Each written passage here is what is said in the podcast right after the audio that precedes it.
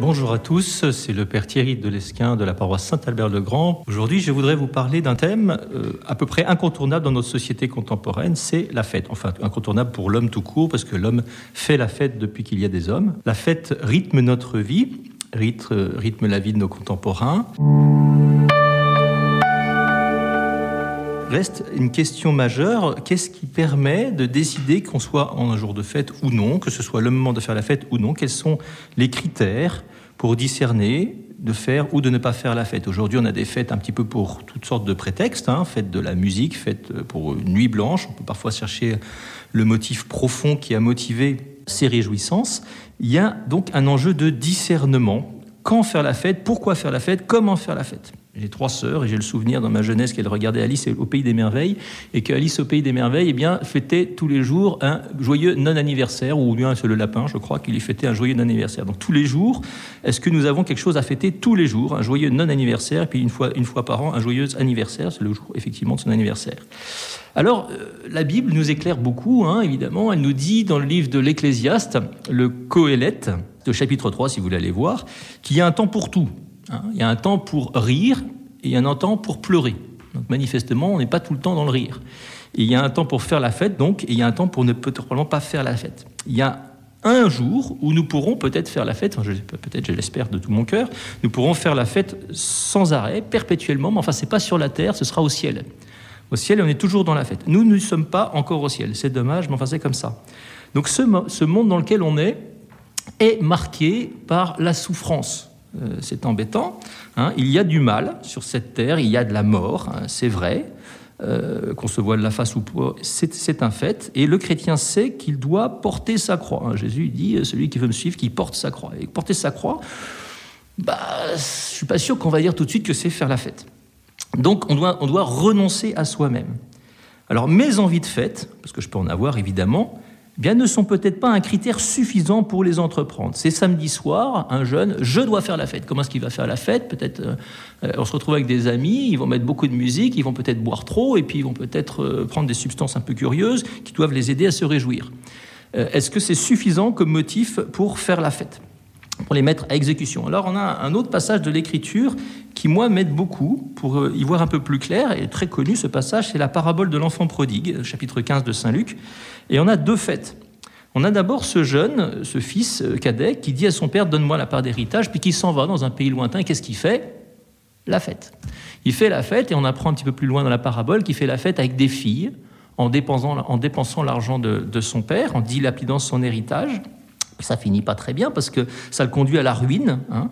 Euh, donc cette fête, à l'initiative du, fils, manifestement, euh, ne finit pas très bien. Elle hein, remplit peut-être pas le cœur de l'homme.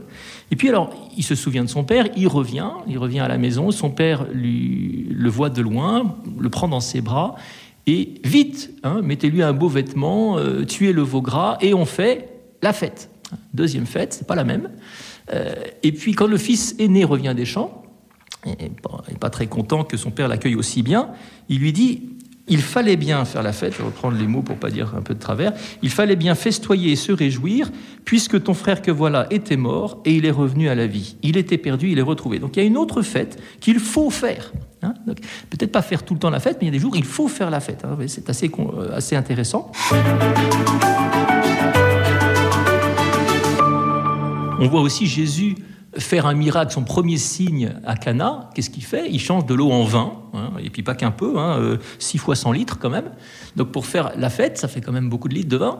Je sais pas, j'espère qu'ils n'ont pas trop bu chacun individuellement, mais donc il y a visiblement des moments où Jésus nous pousse à faire la fête. Donc il faut faire la fête parfois, mais pas toujours.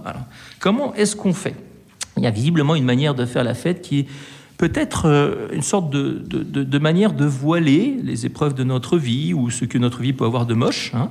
Moi, je me souviens d'une fois, je faisais une tournée rue, et puis j'ai discuté avec deux personnes qui étaient euh, des SDF, et puis euh, qui étaient dans un sale état. Ils allaient vraiment pas bien. Puis juste à côté de nous, il y avait, il y avait une terrasse de café avec des gens qui buvaient des bières j'ai pas pu m'empêcher de trouver qu'il y avait un sacré décalage quand même entre ces deux univers. Hein.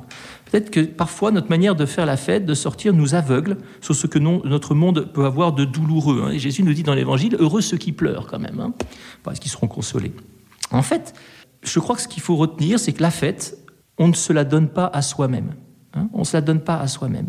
Comme la vie se, reçoit d'un autre, en fait. La fête du, de l'enfant prodigue qui revient à la maison, son père qui fait la fête pour lui, c'est la fête de la vie. C'est la fête de la vie retrouvée. Peut-être après une mort, d'ailleurs, hein, peut-être qu'il y a un enjeu de résurrection.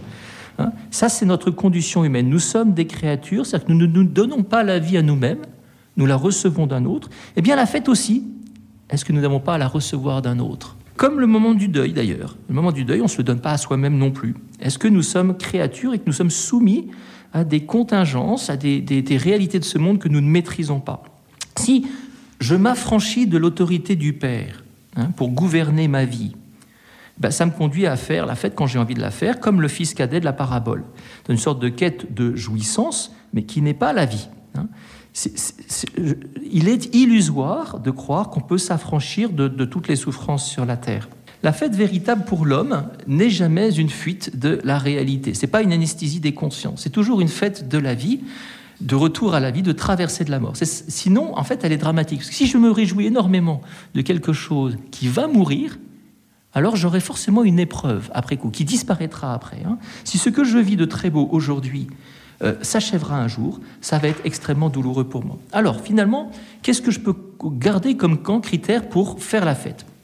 Eh bien, euh, j'ai un modèle dans l'Église, l'Église nous donne des temps, des temps liturgiques. Donc il y a le temps du carême, c'est pas le temps de Pâques. Le temps du carême, c'est un temps de pénitence qu'on ne se donne pas à soi-même.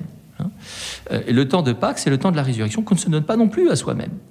Il y a des temps de fête comme ça à recevoir d'un autre, de, de Dieu, de l'Église en l'occurrence. Il y a toutes les semaines, je ne sais pas si euh, tous les chrétiens en ont conscience, mais toutes les semaines, le dimanche, évidemment, c'est le jour de la résurrection, c'est le jour de la fête, c'est très clair, mais le vendredi n'est pas le jour de la fête. Dans l'Église, le vendredi, c'est le jour de la pénitence. Alors, je ne sais pas si les chrétiens s'en souviennent encore. C'est un jour où nous sommes appelés tous à faire pénitence. C'est-à-dire qu'on reçoit, vous voyez, chaque semaine, chaque journée, vendredi et dimanche c'est très marqué, mais on pourrait prendre tous les mystères du rosaire pour un peu éclairer chaque journée de notre semaine, en plus des temps liturgiques, eh bien chaque journée est marquée par une tonalité que j'ai à recevoir d'un autre. Alors je vous propose un, critère tout simple pour tous les croyants pour savoir s'il est juste de faire la fête comme je fais la fête. C'est tout bête est-ce que dans ma fête, Jésus est bienvenu? Est-ce que Jésus est bienvenu quand je fais la fête? Je suis en train de faire la fête avec des amis. Est-ce que Jésus est un convive hein? Est-ce qu'il est là? Est-ce qu'il est, accueilli avec moi? Est-ce que je peux me réjouir avec lui? Voilà, je termine parce que le temps passe pour vous dire que je vous souhaite à tous une belle journée. J'espère que vous pourrez faire la fête à bon escient et vous réjouir dans le cœur de Dieu. C'est toujours une fête de la vie.